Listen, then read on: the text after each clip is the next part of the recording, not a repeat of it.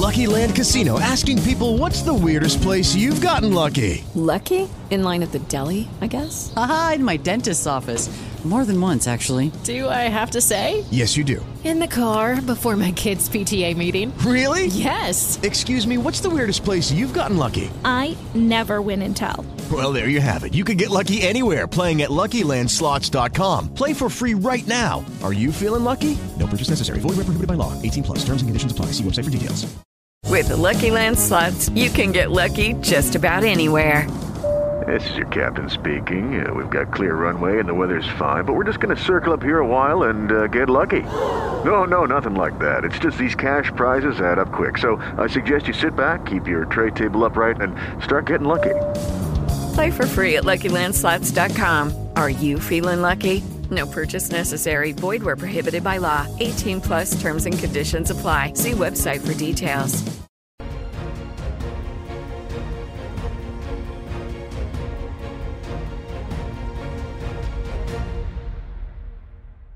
O Capital e Mercado de hoje recebe Rubens Terra, sócio e diretor de investimentos da Ecos Capital, uma empresa de investimentos em projetos de tecnologia que atualmente entra no setor de energia elétrica e também o lançamento de um fundo de um bilhão de reais. Mas o foco central da empresa é inteligência artificial. Rubens, obrigado pela sua participação aqui no Capital Mercado. Fabiano, eu que agradeço pelo convite. Feliz de estar aqui e poder falar um pouquinho de Venture Capital, que é um assunto tão interessante. Vamos lá, vamos situar um pouquinho essa empresa de Venture Capital na área de inteligência artificial, que é o foco central de vocês hoje. Como é que isso surgiu? A gente tem uma base bastante tecnológica na empresa, então hoje, dentro da Ecos, a maior parte das pessoas são engenheiros. A gente sempre gostou muito de tecnologia e a gente viu uma oportunidade há alguns anos de começar a entender mais como é que funcionava o setor de inteligência artificial e IoT, que é a internet das coisas, quando você conecta vários dispositivos na internet para coletar dados e usar esses dados para gerar insights de negócio. E a gente veio se organizando em volta dessa tese, estudou ela por vários meses e conseguiu conceber um fundo de investimento que tem como foco fazer investimentos em empresas desse setor e aproveitar o que a gente acredita que é uma tendência inevitável de longo prazo, a gente acredita que a inteligência artificial vai ser algo presente aí no mundo para frente. Startups, prioritariamente. Prioritariamente startups. Empresas de estágio inicial, né, que estão propondo soluções inovadoras, que têm modelos de negócios diferentes ou que estão na fronteira da tecnologia e que estão é, implementando soluções de inteligência artificial e IoT no mercado real. Né? A gente tem bastante coisa no mundo acadêmico, estudos, etc., essas empresas estão conseguindo fazer a transição dessa tecnologia do mundo acadêmico para soluções de negócio no dia a dia das pessoas. Focado em algum segmento prioritário ou não? A gente gosta de bastante tem bastante variedade nesse setor de IoT. Ele pode, inteligência artificial, você pode aplicar em várias coisas. Dentro do fundo hoje, a gente está focando em agricultura, segurança pública, indústria, transporte e utilities, que são empresas de água, gás e energia elétrica. Por que esses setores? O Brasil tem desafios bastante grandes em todos eles. Né? Transporte é um desafio bastante grande, utilities. A gente tem um país muito grande, né? com uma população bastante é, extensa, com uma geografia bastante larga. Né? É, então, são problemas grandes que afetam muito a população e que permitem que as empresas é, criem soluções que trazem muito impacto para a sociedade. No business plan de vocês, vocês estão falando de uma, um potencial de mercado de quanto? A gente entende que tem um potencial de mercado de uns 100 bilhões de reais já hoje, com o que a gente vê de, de soluções dentro desses mercados, segmentados entre vários deles, vários deles. A McKinsey tem um estudo que mostra que no mundo a gente tem alguma coisa em torno de 12 trilhões de dólares de mercado para IoT, inteligência artificial. E a Ecos tinha um, qual histórico? Vamos falar um pouquinho desse histórico da Ecos. Os executivos todos, os fundadores da Ecos, vieram da Tarpon Investimentos, que é uma empresa de private equity bastante tradicional no Brasil, uma empresa que tem mais de 20 anos. A gente teve uma carreira aí de mais de 10 anos nessa empresa, a maior parte dos sócios. Eu vim de outras empresas também é, de investimentos. No início do ano passado, a gente se uniu para montar a Ecos e focar nessas estratégias que a gente tem hoje, que são energia renovável, é, IoT, inteligência artificial e descarbonização. Então, foi um período que a gente viveu junto ali na Tarpon, em que a gente fez diversos investimentos juntos e começou a se organizar para desenvolver essas novas teses. Antes, os investimentos prioritários estavam diversificados? A Tarpon teve bastante tipos, modalidades Eu diferentes. digo a Ecos. Na Ecos, a gente começou faz um ano e meio. Ah, começou exatamente para isso. Exato. E a, e a gente está nos nossos primeiros produtos de investimento, já com alguns deles captados e com investimentos executados. Por exemplo, no fundo de Venture Capital, a gente tem hoje um investimento numa empresa que faz o monitoramento da cadeia fria de alimentos e medicamentos para evitar que existam perdas. Então, ela coleta temperatura e umidade, desde o centro de distribuição, transporte e o ponto de venda, que pode ser um supermercado, um hospital, um restaurante, e ela monitora essa temperatura ao longo desse processo todo para que, se houver alguma divergência de temperatura ou tiver uma variação que é nociva para o produto, a plataforma de inteligência artificial consegue avisar o time de operações e ele consegue agir antes de que aquele problema aconteça e cause um dano para o pro, pro produto. Você ter uma ideia do tamanho desse problema, né? Só para qualificar um pouco do porquê que a gente acredita que esse mercado é importante, dois terços de tudo que a gente come hoje passa em algum momento por uma na cadeia de transporte ou de produção por monitoramento de temperatura. E um terço de todo o alimento que a gente produz no mundo, a gente joga fora. E metade disso está dentro da cadeia de distribuição. Então, a gente está falando de um sexto do alimento que é produzido no mundo, a gente joga fora porque a gente não consegue acondicionar corretamente a temperatura durante o transporte e armazenamento. E quando a gente está falando de vacina, metade das vacinas precisam ser descartadas porque elas têm problemas de monitoramento de temperatura ao longo da cadeia de armazenamento. Então, é um problema gigantesco que essa empresa consegue resolver com inteligência artificial e IoT. Gerando economia para essas empresas que comercializam esses produtos. Economia para as empresas, segurança alimentar e segurança dentro da saúde. Bom, e segurança pública? Fiquei curioso para entender um pouquinho esse investimento em segurança pública. Essa é uma tese que a gente tem desenvolvendo. Hoje não existe nenhuma empresa dentro do fundo com esse foco, mas é uma tese que a gente acredita muito. O Brasil sofre bastante com segurança pública. E quando você conecta dispositivos no mundo real para coletar informações de forma bastante extensa e você traz esses, essas informações para a nuvem, né? É, armazenadas em bancos de dados, e você usa inteligência artificial para pegar essa montanha de dados que você coletou e tomar decisões, você consegue é, ter uma segurança pública com mais inteligência. Então, isso pode ser feito com a, o seu reconhecimento facial por locais onde você está passando, câmeras, é, onde você passou a sua digital, como é que estão as suas transações de cartão de crédito, se elas estão dentro de um padrão ou não. Então, tem uma série de coisas que você consegue fazer usando dados e inteligência artificial para melhorar a segurança pública. Um limite hoje da inteligência artificial é a lei de proteção aos dados, a LGPD, né? Como é que é esse cuidado? Existe uma, uma norma dentro da LGPD que você não pode expor ou usar dados pessoais, né, que sejam sensíveis. Ou a pessoa precisa te dar o consentimento, ou você não pode usar esses dados. De forma geral, o que você consegue fazer usando inteligência artificial é, e que não infringe a LGPD é quando você usa dados agregados. Então, eu consigo usar grupos de dados que não identificam os usuários finais é, para tomar decisões de como é que as coisas estão se comportando dentro ou fora de um padrão. E aí, quando você vai para o dado individual, você precisa da autorização daquele, daquele usuário, ou porque existe uma força maior, por exemplo, é, no caso da segurança pública, pode haver situações em que você pode usar aquele dado para proteger alguém. Tendências estatísticas em geral. Exato, exato. Bom, é, vocês falam hoje de um, um fundo de investimento de um bilhão de reais. Como é que vocês chegaram nesse valor em tão pouco tempo? Legal. Esse fundo que a gente está falando de um bilhão de reais é um fundo em energia renovável. Então, a gente se juntou com um grande empresário do setor de energia, uma pessoa que tem mais de 30 anos de experiência, que é o João Meirelles. Ele foi CFO da Alupar, chegou a fazer o IPO da Alupar, né, que é uma empresa hoje listada na Bolsa. Foi o CEO da CTG aqui no Brasil, que é uma empresa chinesa de energia renovável. E a gente se juntou com o João para fundar... China Three Gorges. A, exatamente, a China, China Three Gorges a gente se juntou com o João para fundar uma nova empresa de geração de energia renovável, solar e eólica. E a gente está levantando um fundo de quase um bilhão de reais para fazer o desenvolvimento de um parque solar no Rio Grande do Norte. Então, esse é o fundo que a gente vai montar ali com o João. É um programa mais extenso que isso, depois eu conto mais detalhe para você. São e o investimentos fundo de diferentes. São investimentos diferentes. Hoje a gente tem três produtos.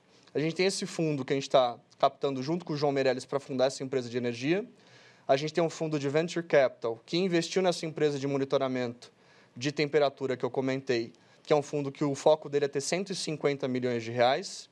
E a gente tem um outro fundo que é um fundo quantitativo, que usa dados alternativos e inteligência artificial para tomar decisões de operação no mercado líquido. Então, ele opera futuros de commodities, índices e moedas na bolsa. Então, o mercado financeiro também está tá no, no, Também tá. no radar de vocês. Também tá. São produtos diferentes que têm perfis diferentes de risco e de liquidez e endereçados para investidores de vários perfis. Uma coisa que tem em comum entre todas essas teses, que é a filosofia por trás de tudo que a gente faz na Ecos, é que elas são teses inevitáveis de longo prazo. Então a gente olha para o mundo daqui 5, 10, 15 anos e se pergunta: o que está acontecendo de transformação so social, demográfica, tecnológica, financeira, que a gente acredita que vai continuar acontecendo para o futuro? E todas essas tendências, inteligência artificial e IoT, energia renovável e fundos quantitativos, a gente acredita que são coisas que vão permanecer por muito tempo. Quer ver? Você imagina que inteligência artificial, nos próximos 10 anos, vai desaparecer ou vai estar cada vez mais presente na nossa vida? Sem dúvida vai estar cada vez mais presente.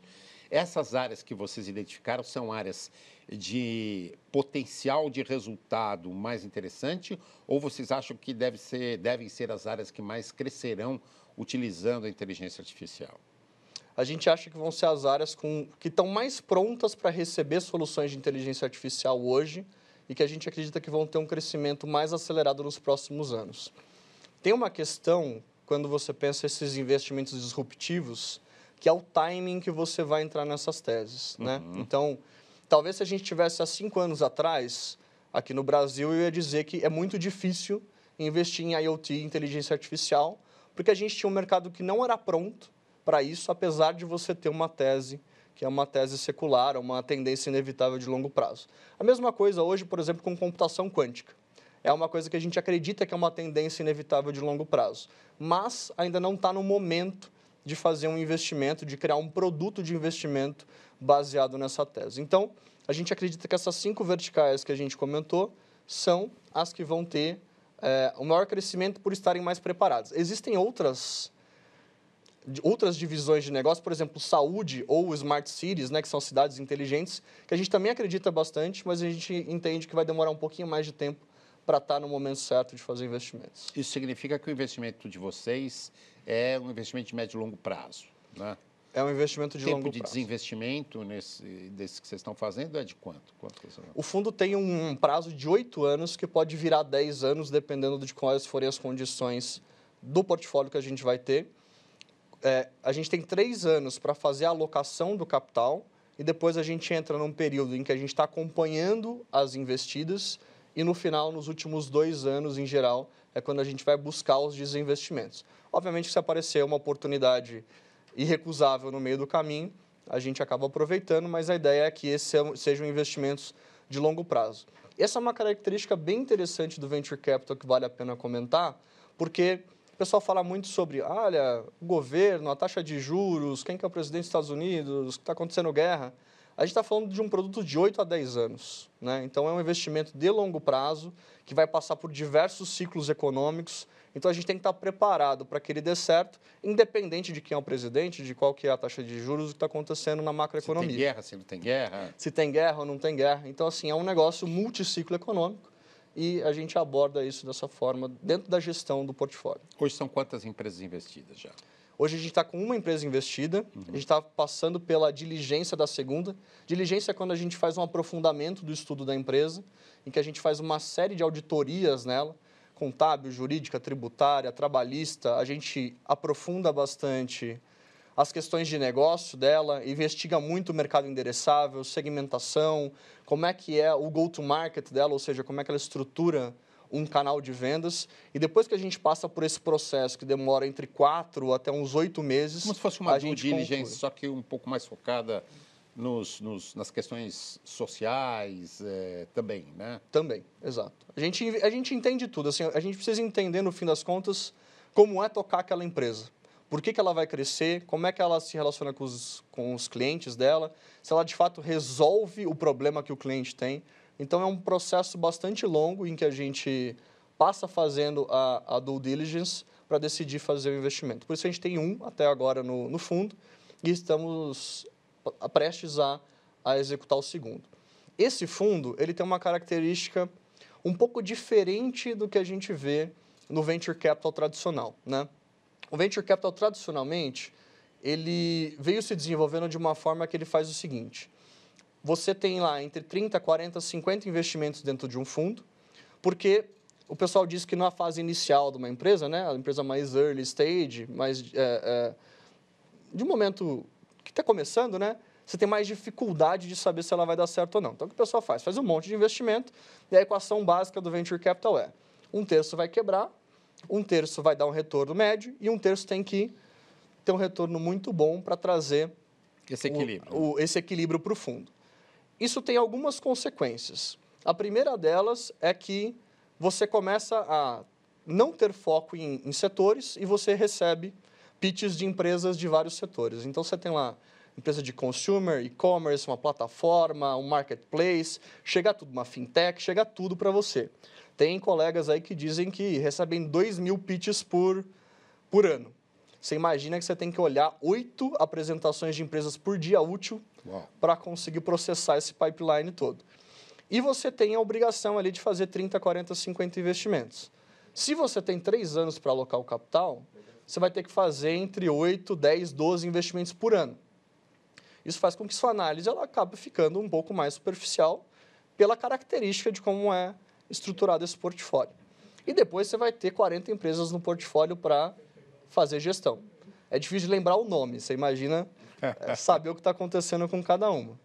Então a gente foi numa abordagem diferente, é, que é a forma como a gente acredita. A outra forma funciona, mas não é a forma como a gente gosta de trabalhar e acredita. Então, esse nosso fundo, ele vai ter entre 8 a 12 investimentos. E por que 8 a 12? Porque a gente sabe que no early stage não dá para ter uma concentração de risco, de falar, olha, vou ter dois ou três investimentos apenas. Pode ser e é provável que algumas empresas do portfólio vão falhar e vão quebrar. Mas eu também não quero ter 30, porque isso me coloca numa situação em que eu tenho uma gestão que, que, que eu não gosto de fazer. Então, 8 a 12, eu vou ter que fazer 3 a 4 investimentos por ano. Eu consigo fazer uma due diligence do nível de qualidade que a gente acredita que deveria ser feito, que no nosso caso é mais parecido com o de um private equity do que do, do venture capital especificamente. A gente tem muito foco em um setor só. Qual a diferença então, do private equity e do venture capital? O private equity ele, ele investe em empresas que estão em estágio mais maduro. Então, uhum. são empresas já maiores, muitas vezes já geradoras de caixa, que têm um mercado provado, é, já são grandes, têm faturamentos ali de 300, 400, 500 milhões de reais, e o private equity vai entrar naquele momento, normalmente para levar ela ou para uma venda para um estratégico ou já para um IPO. No venture capital, a gente está falando de empresas no estágio bem mais inicial, que às vezes não tem nenhum produto bem definido, não tem um mercado bem definido, e ela está naquele momento de descoberta de qual é o produto, qual é o modelo de negócio, qual é o mercado que ela vai atender. Bom, isso significa que vocês têm hoje quanto de dinheiro aplicado já investido? A gente está com 12 milhões de reais aplicado nessa, nessa primeira empresa e a ideia é que o segundo investimento seja mais ou menos nessa ordem de grandeza. Como o fundo vai ter entre 8 e 12 investimentos com um capacity, que é a quantidade que a gente quer alocar de capital de 150 milhões, a ideia é que cada investimento receba entre 8 e 15 milhões de reais. E hoje vocês têm quantas empresas no, no pipeline sendo avaliadas por vocês? A gente olhou no último ano 78 empresas. Hoje a gente tem três empresas que estão entre é, a diligência e o que a gente chama de oferta não vinculante. Então, como é que é o nosso processo? Ele é bem testado e bem definido. A gente tem primeiro uma avaliação preliminar da empresa, em que a gente faz um estudo ali de três a quatro semanas e leva essa empresa para um comitê de investimentos.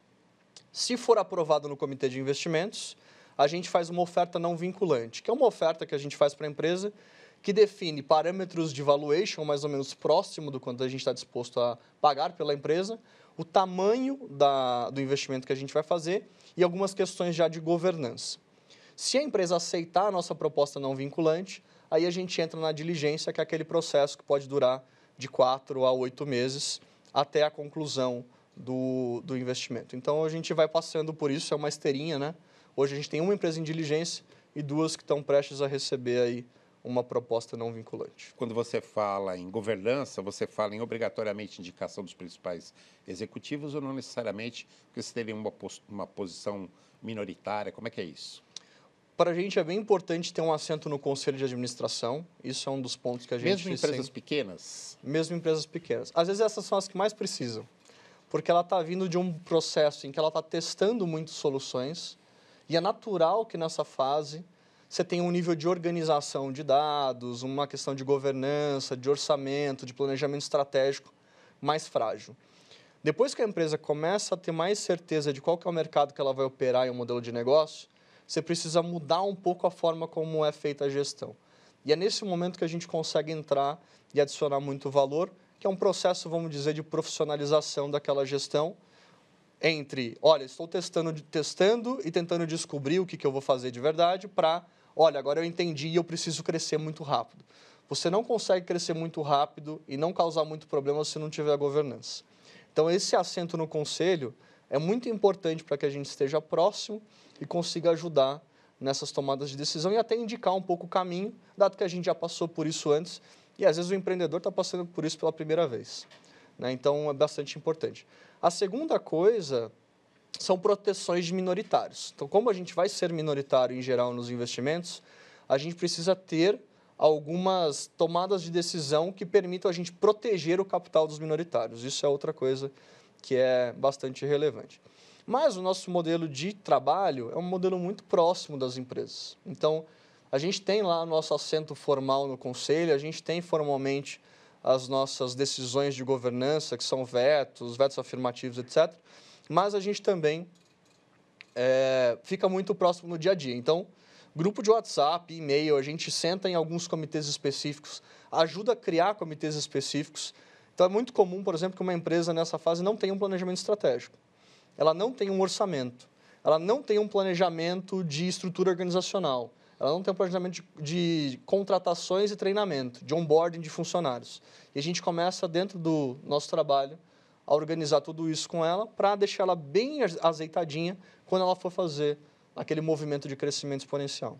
Alguma característica especial, algum cuidado uh, maior a se ter uh, no investimento de uma empresa de inteligência artificial ou não? Tem. É, uma coisa interessante que aconteceu, principalmente com o surgimento né, e difusão ali do chat GPT, foi que tem muita empresa que criou uma casca de uma solução e está usando por trás um chat GPT ou um Llama, que é uma solução parecida ali do Google e tal. Então, você tem lá uma empresa que, na verdade, ela é uma fachada. E você tem por trás um, um algoritmo de um terceiro. Então, vou dar um exemplo. Você cria lá uma empresa que cria imagens é, de inteligência artificial. No fim, você criou um site e conectou na API do, do ChatGPT. Então, a gente precisa, que a gente costuma brincar, que é abrir o capô para ver o que tem lá dentro, né? E a gente tem formação em engenharia, todos nós, dentro da Ecos, e desenvolver os nossos próprios algoritmos de inteligência artificial no fundo quantitativo são aspectos bem importantes. A gente vai muito profundo na, na tecnologia para ter certeza de que aquilo lá tem é, começo, meio e fim, que é alguma coisa que tem uma vantagem competitiva mesmo, que tem uma vantagem tecnológica e que não é algo é, oco. Né? A gente tem muito, muito cuidado de não comprar uma empresa oca. Isso é mais importante ainda da inteligência artificial, porque é um assunto complicado. Né? Uma empresa de consumo, eventualmente, você consegue ver o produto, você vê ele na gôndola, você vê o cliente usando, comprando. Quando você começa a basear a sua solução em dado e em algoritmo, você precisa fazer uma auditoria mais profunda disso. Como é que está a formação dos executivos nessa área? Acho que o pessoal está aprendendo bastante. Apesar de que o Brasil tem bastante engenheiro bom. Aliás, isso é uma questão que para mim é bem interessante, assim, né? Eu estava olhando qual que era o investimento que você tinha nos Estados Unidos e no Brasil em venture capital, que está associado de certa forma à tecnologia, né? Em 2022 foram 242 bilhões de dólares investidos em venture capital nos Estados Unidos. Aqui no Brasil a gente teve 4 bilhões de dólares. A gente tem muito engenheiro bom, a gente tem muita escola boa, a gente tem gente que sabe desenvolver hardware, a gente tem energia, a gente tem indústria, a gente tem tudo. Mas falta um pouco de investimento é, para a gente conseguir realmente desenvolver as coisas. Eu vejo que, claro, tem uma curva de aprendizado para conseguir implementar as coisas, mas tem muita gente boa no mercado, principalmente na área técnica. Quando a gente consegue juntar a pessoa da área técnica com as pessoas que têm visão de negócio e conseguem transformar aquela solução tecnológica num produto que pode ser comercializável e que resolve um problema de um cliente, aí você matou a equação. Bom, vamos falar um pouquinho nessa reta final do capital mercado dos outros, das outras áreas de investimento da Ecos.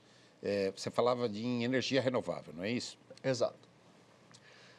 Bom, acho que o primeiro ponto é que a gente tem uma matriz energética no mundo que é muito baseada em carvão e petróleo. Né? E no Brasil a gente tem a sorte de ter um ativo energético muito extenso, renovável. Hoje, 65% mais ou menos da energia que a gente produz no Brasil vem de fonte hidrelétrica e a gente tem mais ou menos uns 16% juntando solar e eólico. Solar e eólico cresceram mais de mil por cento nos últimos 10 anos. Então você vê que tem uma expansão bastante grande e a gente ainda tem muito espaço para crescer.